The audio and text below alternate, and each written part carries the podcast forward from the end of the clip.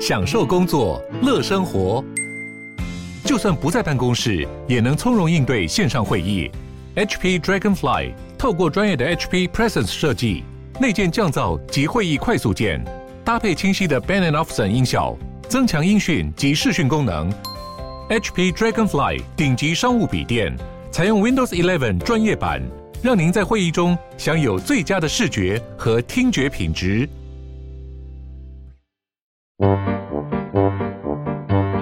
哪，时间不够，事情老是做不完，怎么办？别担心，就让高效人生商学院每周陪你充充电，找到方法不抱怨。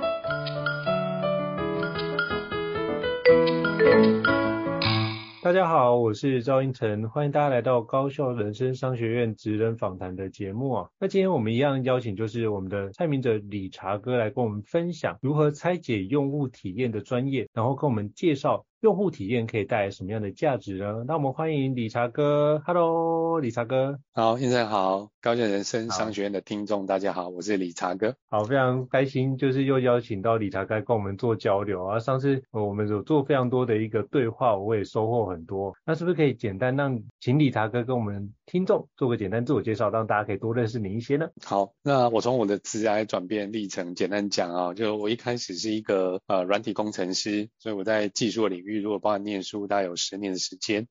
我第二个职涯跳比较远，跳到广告跟行销，所以也做过广告业务，做行销策划。那那那个年代刚好是网络行销起来，所以大概有十年时间是在数位行销，但总之是在广告跟行销领域。那接下来第三个转变是在呃用户体验，就是我们今天的谈谈讨论的主题。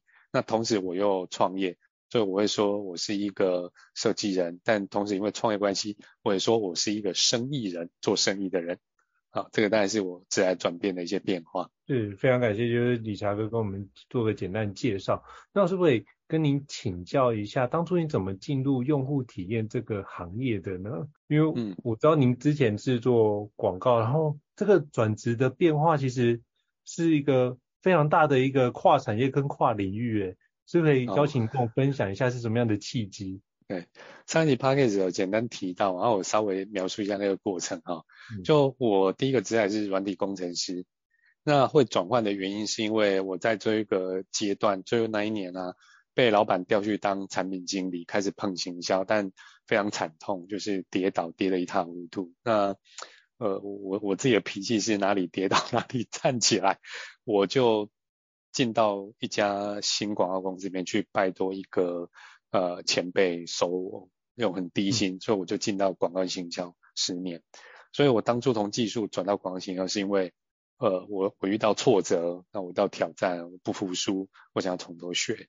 那广告行销又进到用户体验设计，啊，也也是类似的过程，就是我怎么做这些数位服务，比如说做个网站，那到底它的行销该怎么做？为什么老是要用很多？广告预算，然后但是网站的体验跟品质又不够好，那那那我在中间也遇到很多挑战跟挫折，就包含自己的成就感，包含上一集我提到被客户修修改改这些东西怎么做，好像都是被改来改去，那也没一个道理，被改的自己很不舒服，所以后来找到的方法就是，那我们回头去看真正的问题是什么，通过用户体验设计的流程去检视一开始目标用户的需求跟痛点。那就转到用户体验，那那个时候也离开了广告公司，就自己尝试创业，然后从接案就变成现在这个呃以用户体验服务为主的这家公司叫优势数位。再讲一次，优势数位的优势不是传统的 strength 那个优势，是悠游卡的悠，然后知识的识。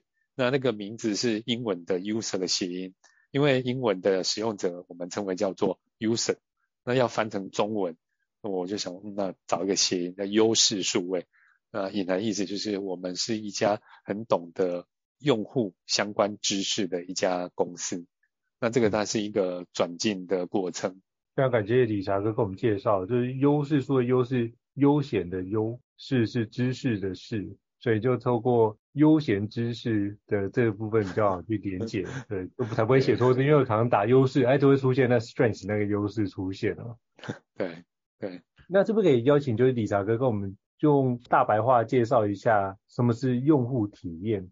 因为我们常常会听到这个文字哦，可是有时候我们常常听到可能是比较。当做是一个聊天的一个主题，或者是其中我们在讨论专案的其中一个面向。那可是很多人对于用户体验，包含我在内，可能也是一知半解。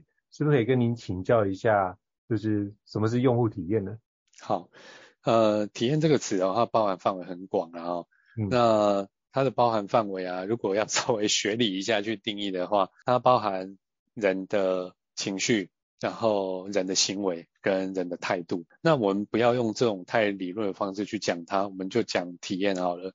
人的体验如果是包含情绪那一边的啊，举一个我们在生活中常见的例子，比如说我们进去一家餐厅，然后你要等候，等候的那个过程，我们身为一个顾客，我们会产生一些感受，就是到底会不会等很久，服务生什么时候要来，这会产生我们的对他的服务的感觉。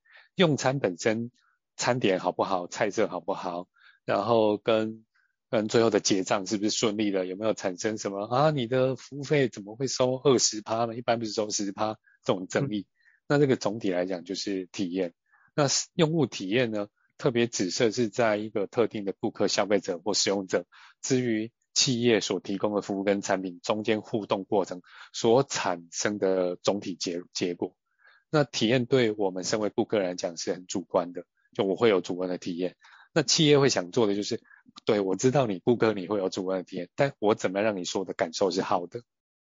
因为我想要做你的生意嘛，提供有价值的产品跟服务给你，嗯、所以商业角度会从这个去思考。所以商业部分在谈的用户体验，会不是只是了解体验问题是什么，会想要知道体验要怎么去设计好体验，好的产品跟好的服务。那我们身为顾客使用者，我们想要享受到的是整个过程是好的感受，然后有价值的体验。但如果讲体验本身，它就是主观的，就是我觉得怎样就怎样，我觉得好就好，嗯、我觉得不好就不好。是，可是那怎么从这么多的用户体验？因为可能比如说像理查哥在协助客户在做的时候，比较像是用整体的一个状态在做，嗯、那怎么去从这么个别的用户体验里面？抽取出背后那个更深的一个脉络跟思维逻辑。好，那我们就我刚刚不是有讲到去餐厅那个例子吗？嗯，对不对？好，那我们来讲餐厅的体验。嗯、餐厅的体验里面啊，有一种情况啊，但当然我们可能性太多，我们就举一个简单的例子好了。那我觉得大家也比较会有感受，就是叫排队等候。有没有有一些餐厅啊很有名，然后去我们就要等。有没有人喜欢等的？应该没有吧，大家都不喜欢等嘛。大家喜欢到了马上就有位置了，马上坐。但餐厅又不是什么网站啊，我只要把我的主机多开几台，那个硬碟服务没办法嘛。这时候我们就会有一个问题跟挑战了。以餐厅的角度，就是我没有办法加开餐厅，但是顾客要等候，所以我们的命题就是顾客在等候那个当下的体验的问题是什么，然后衍生的。就会是，那我们要怎么去解决它？降低体验的不舒适性，提高体验的价值感。所以餐厅的命题就这样。所以这时候我们就会开始去想，体验在等候时候的不舒服是什么？体验在等候的不舒服可能是什么？等当然是浪费时间嘛，没有耐性嘛。好，那没有耐性有一种可能哦，是我不知道要等多久。你让我知道等多久，我可以接受。哦，原来是。你不知道等多久，所以解法就会变成说，如果我让你知道等多久，你就可以接受，是吧？好，那餐厅就可以做一件事情，那我就说，你现在来大概要等三十分钟。哪一家餐厅这样做？鼎泰丰啊，你去鼎泰丰排队的时候，它会有一个显示说，预估现在大概要三十分。那我就是很想去鼎泰，我不怕等，你跟我讲三十分钟，OK，我去外面逛一逛，我再来，可以吧？他就解决解掉那个不舒服的问题，嗯、但是别家餐厅的解法很不一样啊。然后你等太久不舒服是什么？哦，你站着不舒服，哦，那好像就容易解决了嘛。那我让有椅子坐嘛，对不对？但有的人的等候的体验不舒服是很无聊，那现在很无聊，大家不是说拿手机嘛？但有的餐厅它会提供额外服务啊，那我们讲的就是海底捞。没错，嗯，所以同样一个体验的问题，大家都遇到，那你就去拆解，到底你等的是我不想等太久，我想我不想等太久，当上述的方法就全部都没用，那不然你就叫外带或改预约预定座位。好，那你是。我可以等，但你要让我知道等很久，等多久，那解法就等多久的解法。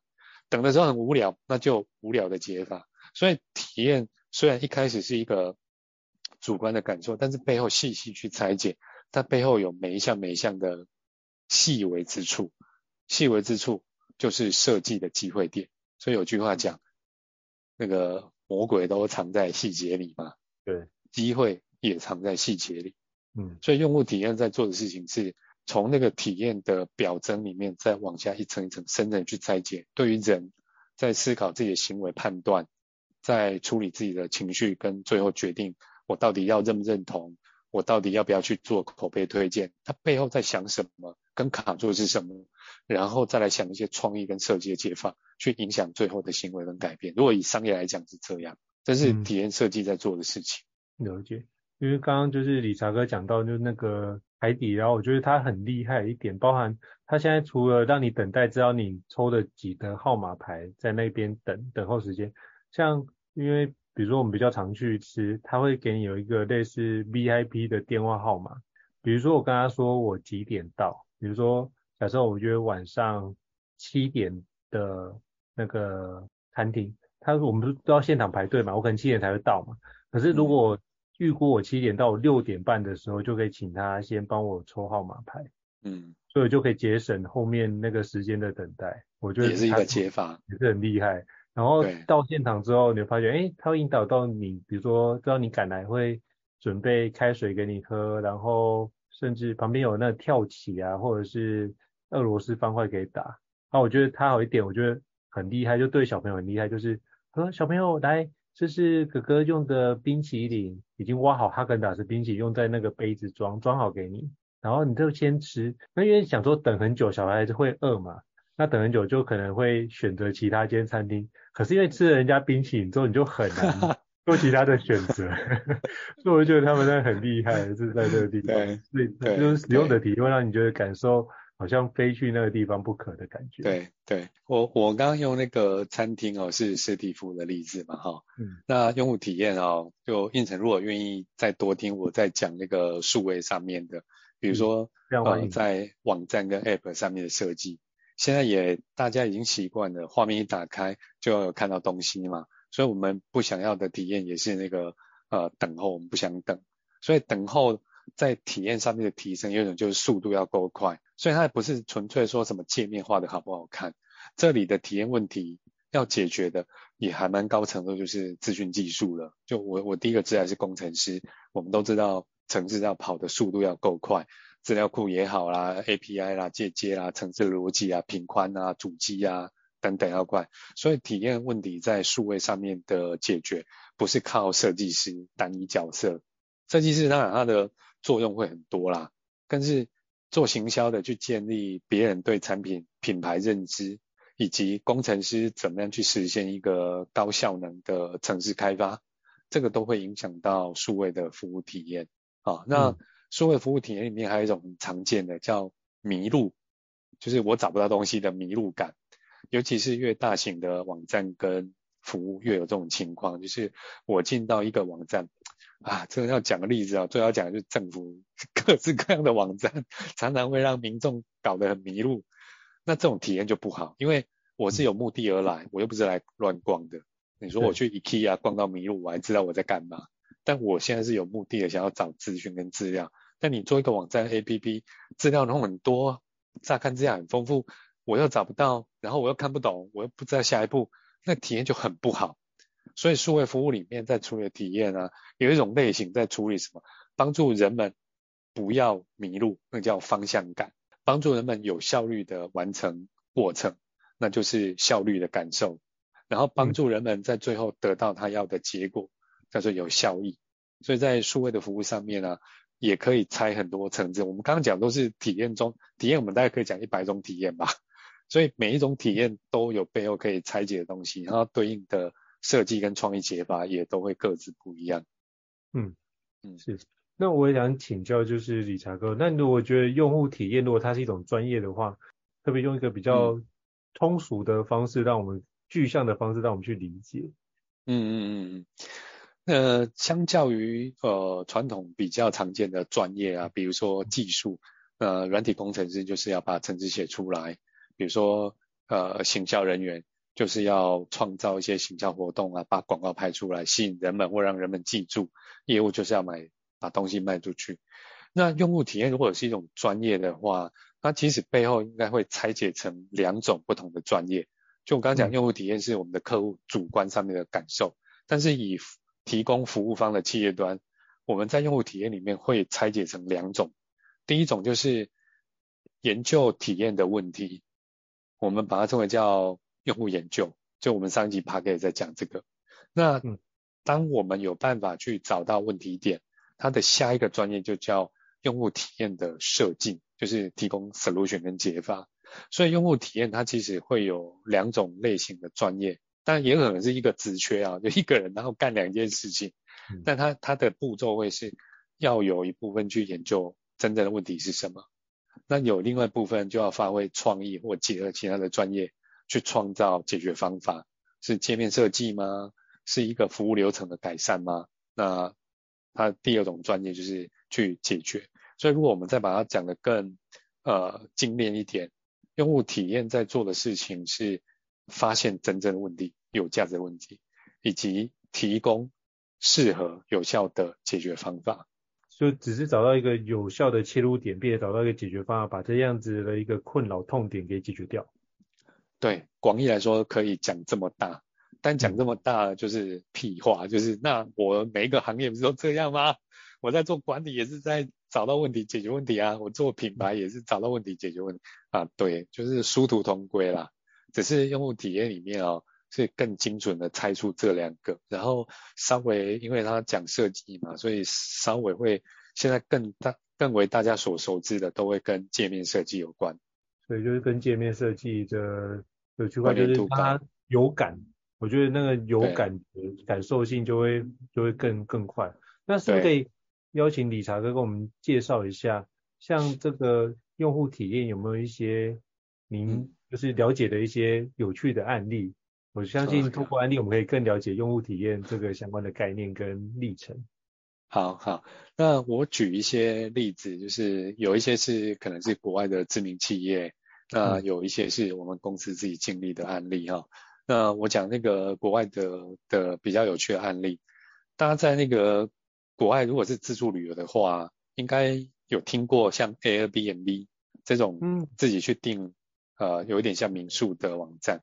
那 Airbnb 里面在做用户体验设计里面啊，嗯、他们也也跟我刚刚描述的方法很像，他们会去了解在订民宿网站的过程里面会怎么找，会怎么用。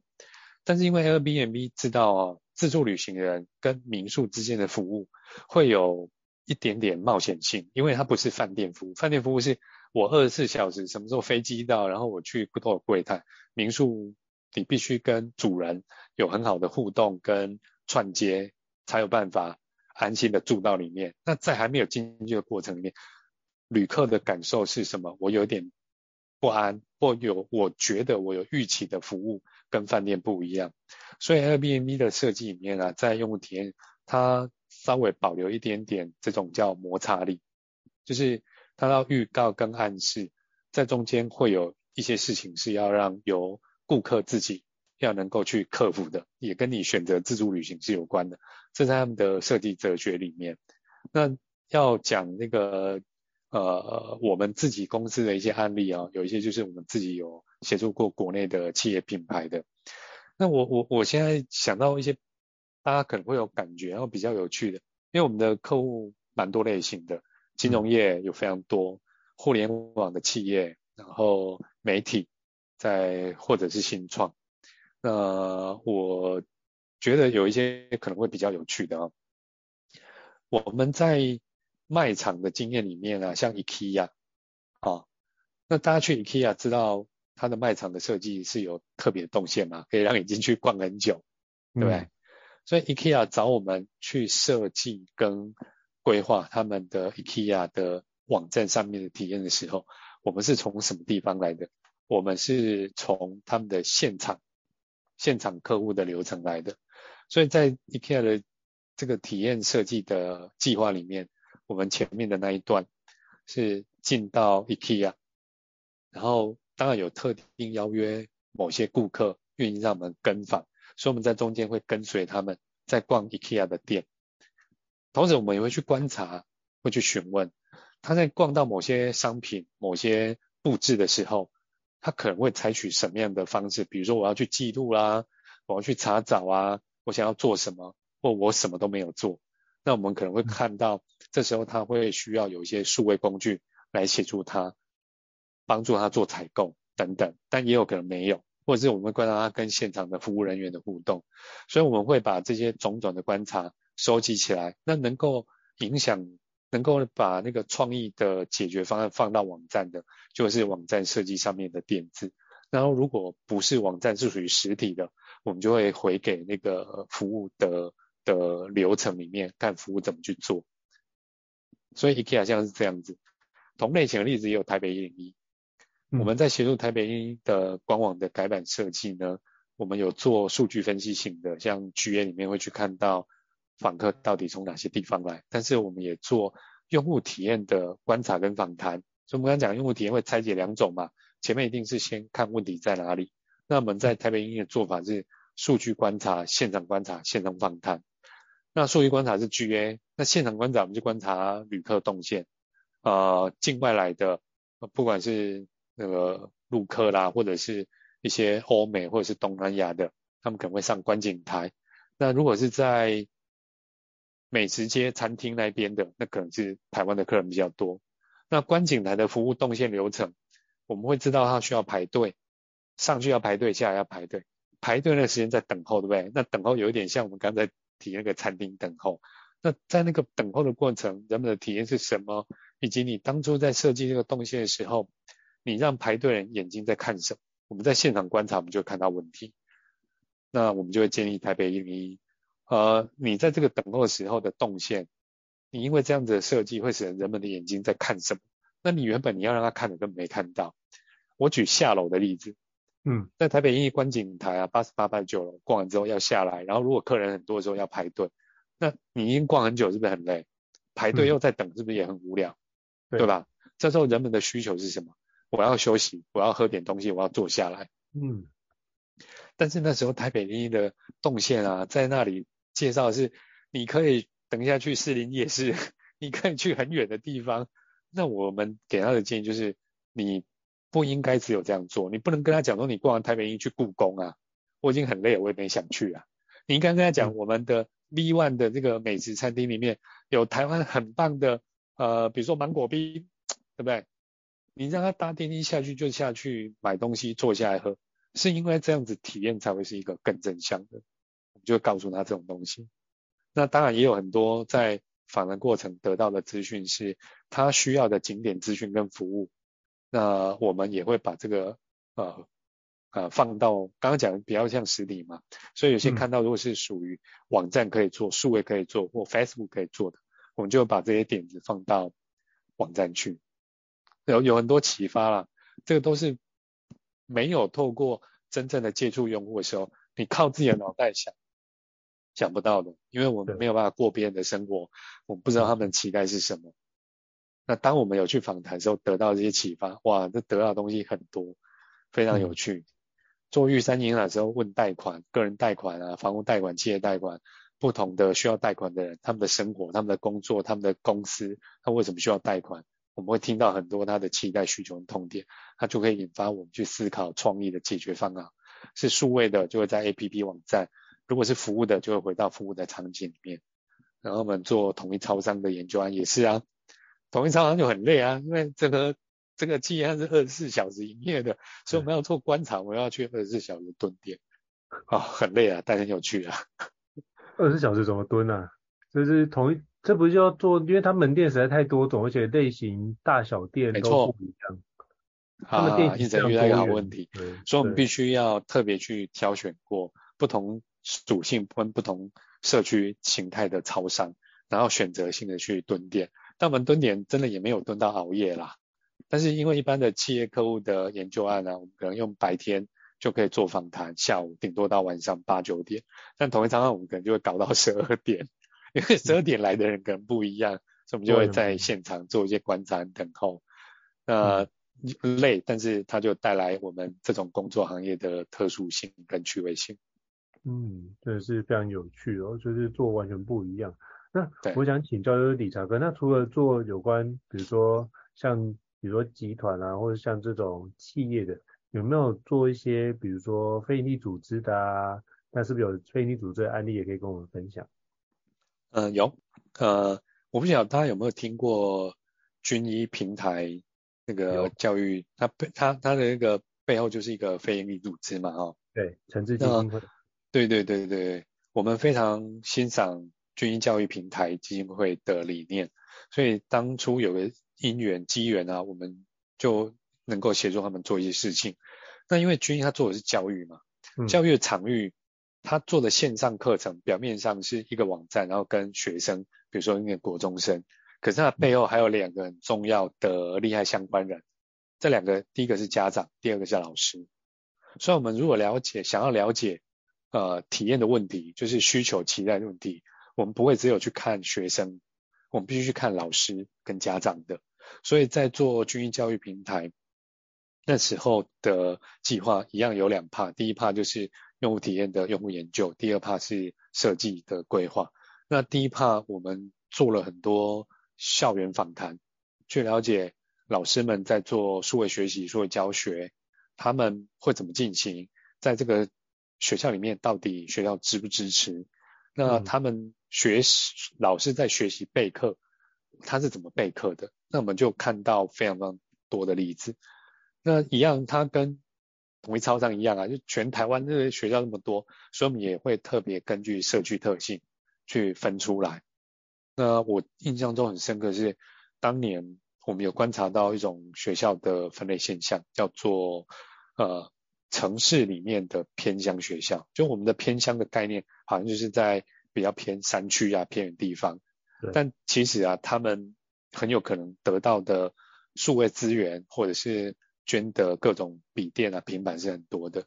嗯。那城市里面的明星学校，大家也会关注资源很多，可是城市里面有一些偏乡。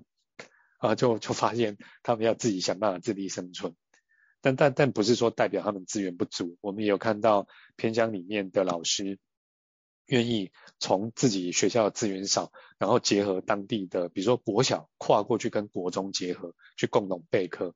我们也看到很多很棒的例子。那我们把学校里面的各种抗争，老师的抗争，把它带回来，还有老师在用平台的操作上面的疑问。比如说会迷路啦，会点下去不知道跑哪里去啊。最有趣的是有老师跟我说，我知道平台上面有功能可以让我开快速的开这个单元的考题，小考题小小考，然后让同学做考试。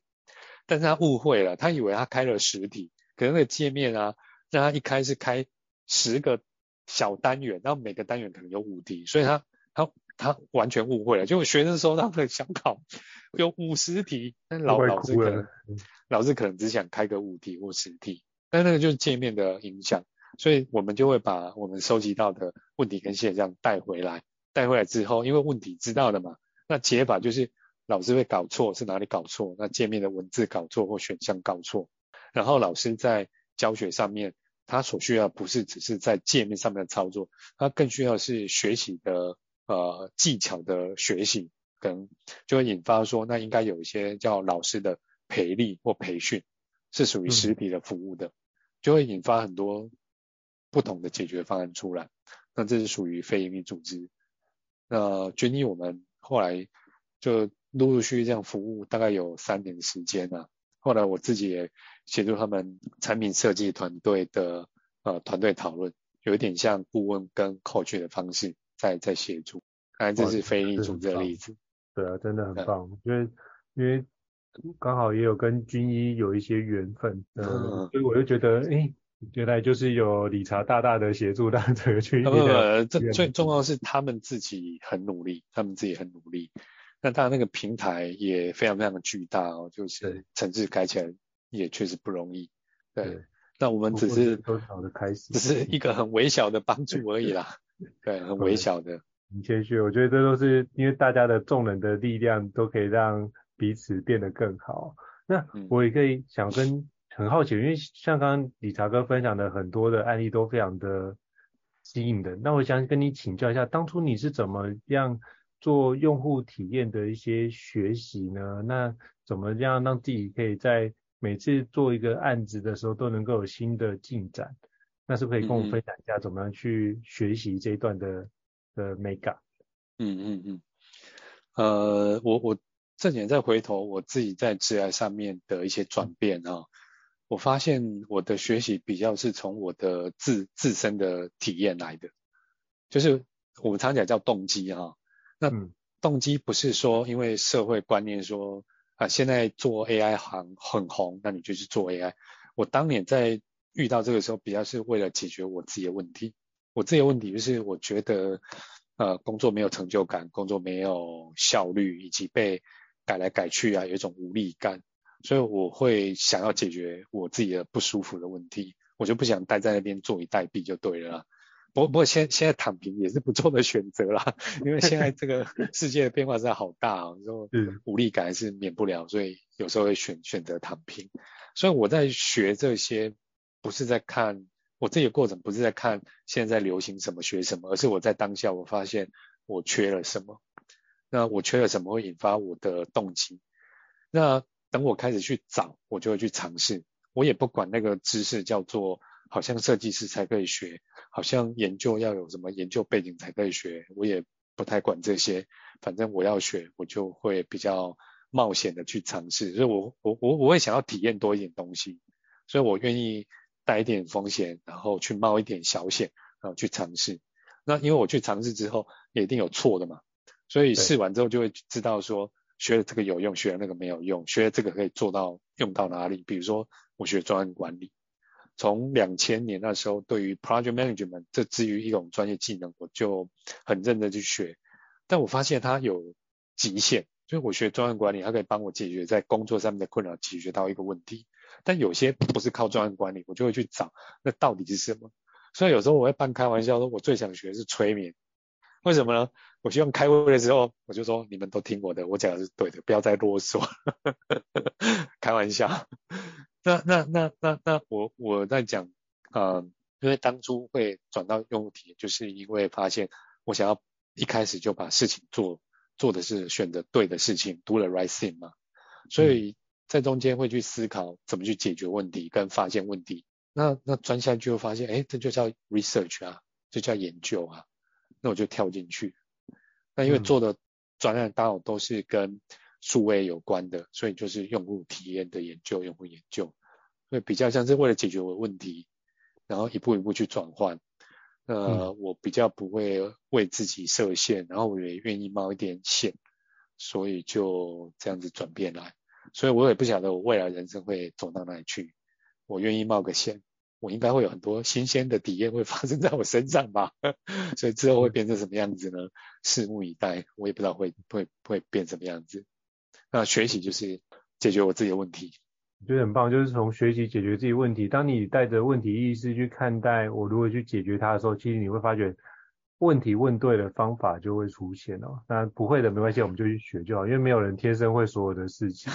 那不会是正常的事。那反正你可以记得，就是我可以学哦。那刚刚理查哥就是一个非常棒的一个典范的案例，让我们知道说不会没关系，我们就学起来就好了。然后学着学着就成为这领域的专家，top。就 top 专家就这么厉害，对，是专家也好，不是专家也好，因为那个学的过程哦，我也那个年纪到一个程度才意识到，我其实喜欢的是过程，我没有一定要到什么顶尖，可是因为那个过程啊，当你很努力在学习的时候，不是因为最后努力给你的报酬很好，我发我自己的发现过程就是，当我在努力的过程的时候，我的自我体验会觉得。哎呀，理查，你真的好认真哦，你好棒，就自我感觉良好。我就觉得学习的过程能够带来自我感觉良好，就很安心。嗯，就这样，就就很像买那个买书一样，就是书书买了，假装自己很认真，然后那个当下就会得到一个好体验，就是啊，我很上进，虽然书我没有认真念，对，所以有有没有到顶尖，我现在我自己是不不怎么不怎么以那个为目标啦，但我享受那个过程，努力的过程。嗯、啊，这是很棒的一个体验，就是透过享受当下，然后不断的，只要。比昨天的自己再进步一点，都是一个非常棒的开始哦。那我也想请教理查哥，因为其实像最近这几个月啊，全世界都天翻地覆，因为 AI 的工具，AIGC 的工具生成出现了。那请问一下，你觉得就是这部分会带给使用者体验，甚至在您的产业里面会有什么样的产业冲击呢？嗯，我的产业里面啊，比较常见讲法。倒不是讲用户体验啊，就是讲 UX、UI 或 UI、UX 比较偏软体界面设计。呃，这里的冲击其实相当大。我自己这两三个月又产生很高度的资讯焦虑，嗯，然后有非常兴奋的感觉，有一点像网际网络在 Web 一点时代那时候的感受。那资讯焦虑就会影响我的行为，就开始大量的阅读。本来啊觉得不用那么认真了，现在觉得哎这些东西怎么都没看过。然后一来又担心跟不上，二来自己又充满了好奇，又想知道。所以对我的冲击就是现在熬夜比以前严重这样。那对于产业的冲击，我觉得超乎我想象中的大。那这个转变也只是在今年的年初，觉得。OK，它就是一个新东西，也许是一个工具吧。但是到慢慢这三四个月观察下来，它的冲击的那种变化，我会觉得很有可能会超出我们的预期。那那个变化，如果要比喻，大概只能从历史事件来比喻。AI 工具的影响，已经有人用它说这是 AI 的 iPhone 时刻。对，所谓的 AI 的 iPhone 时刻的意思是说，当二零一零年 iPhone 起来，带动整个呃智慧型手机的发展，产生的行动互联网、行动网络的的风起云涌，所以带起了一波。那我我本来也觉得 AI 工具的产生就是 iPhone 时刻，可是最近的感受我觉得又更强大了，它可能影响的会是产业跟工作流程的更多的底层变化。所以我我现在的感受，这个冲击可能是工业革命。那工业革命在历史事件上面，它的冲击的影响是什么？它是全产面、全产业跟全面的全面性的制度的影响，包含资本主义、政府组织、学习体系。所以工业革命影响影响到现在，就我们现在的教育系、教育体系、政府体系，这个都是在工业革命、工业革命跟资本主义下所产生的这种游戏规则。我隐隐约约觉得 AI 可能是另外一种工业革命吧。所以它既然是一个工业革命，它的冲击就是巨大无比。那趋势变化会是什么？我不知道。这个也许问 AI，看 AI 知不知道？我不知道。那我不知道，我又预期它的变化之这么剧烈，这时候我的内在体验就会担心，就是那我会不会失去自己的价值？我所在的产业呢？我的同事、我的公司会不会因此而因为冲击而失去价值？所以大家在这个时候都在奋力力争上游，不要被时代给淘汰。那有这种觉悟跟这种 aware 的人啊，就是有这种觉察的，我觉得基本上大家都不会被被取代了，因为我们都已经有觉察了嘛，已经在努力。然后它的变化不是一瞬间的，它还是有进程。在这个进程中，一定会有很多机会会出来，只要你能够适应，不要放弃，然后找到你有兴趣的可以发挥的。我觉得是需要调整，但是那个调整不是没机会的。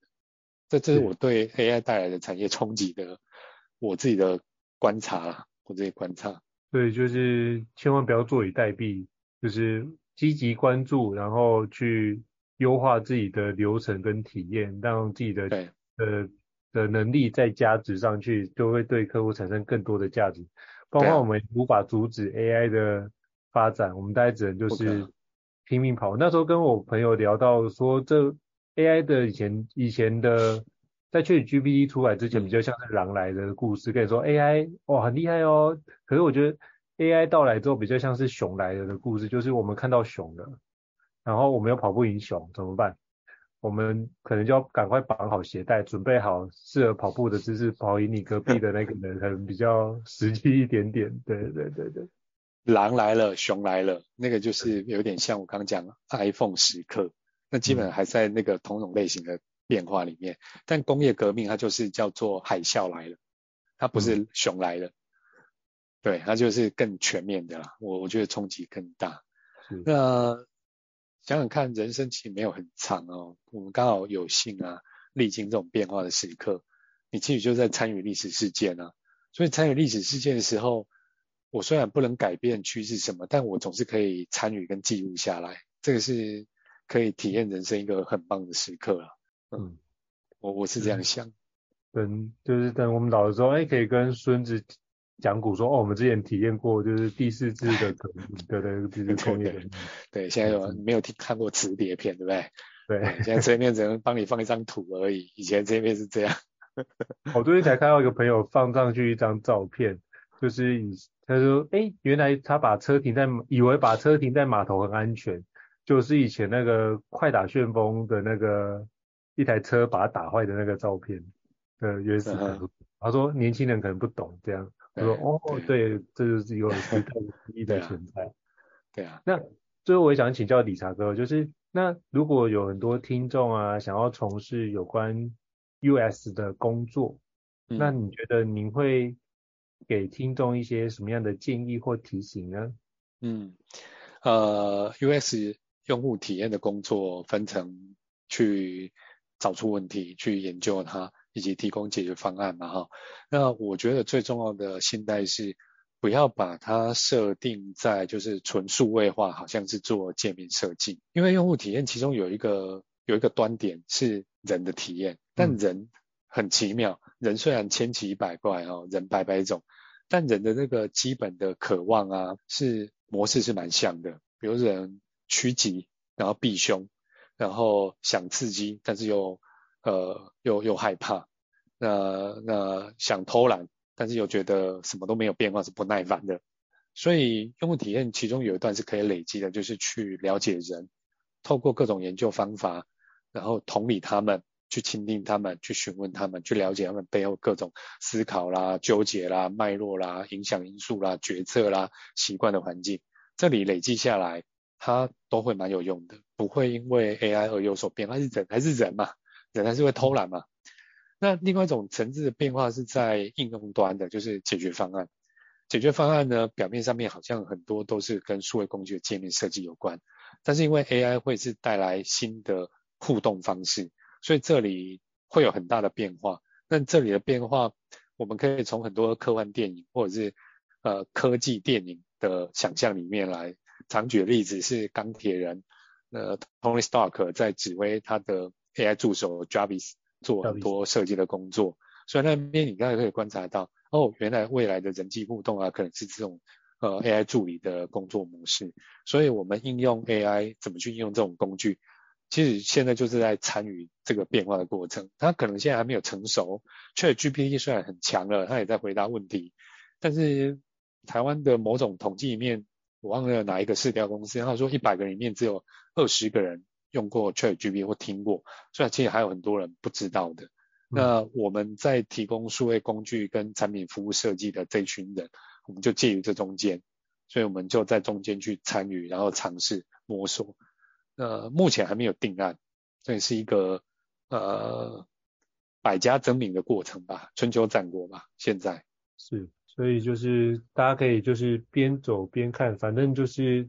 逐渐让自己当有新的内容展开的时候，就可以尝试看看，用尝试看看心情去体验一下。其实我觉得到最后就跟之前理查哥提到的好奇心，如果你真的对这件事有好奇心，你就会想要去试试看，然后也不会影响到你太多。那就透过体验看看，不管是哎这个东西你玩完有一些新的学习或收获。都对你来说都是好的，因为你有新的刺激，有会从那刺激里面得到一些不一样的展开，对你的生活体验也会更加的丰富哦。嗯、那再次感谢理查哥的精彩的分享哦。那如果各位听众觉得高校人商学院不错的话，也欢迎在 Apple Podcast 平台上面给我们五星按赞哦，你的支持对我们来说也是很大的鼓励。那如果有想要聊的主题呢，也欢迎留言或者是 email 让我们知道，我们会陆续安排像理查哥这么专业的一个职人来跟我们大家做个分享。再次感谢理查哥，谢谢。那我们下次见，谢谢拜拜，拜拜。高校人生商学院，掌握人生选择权。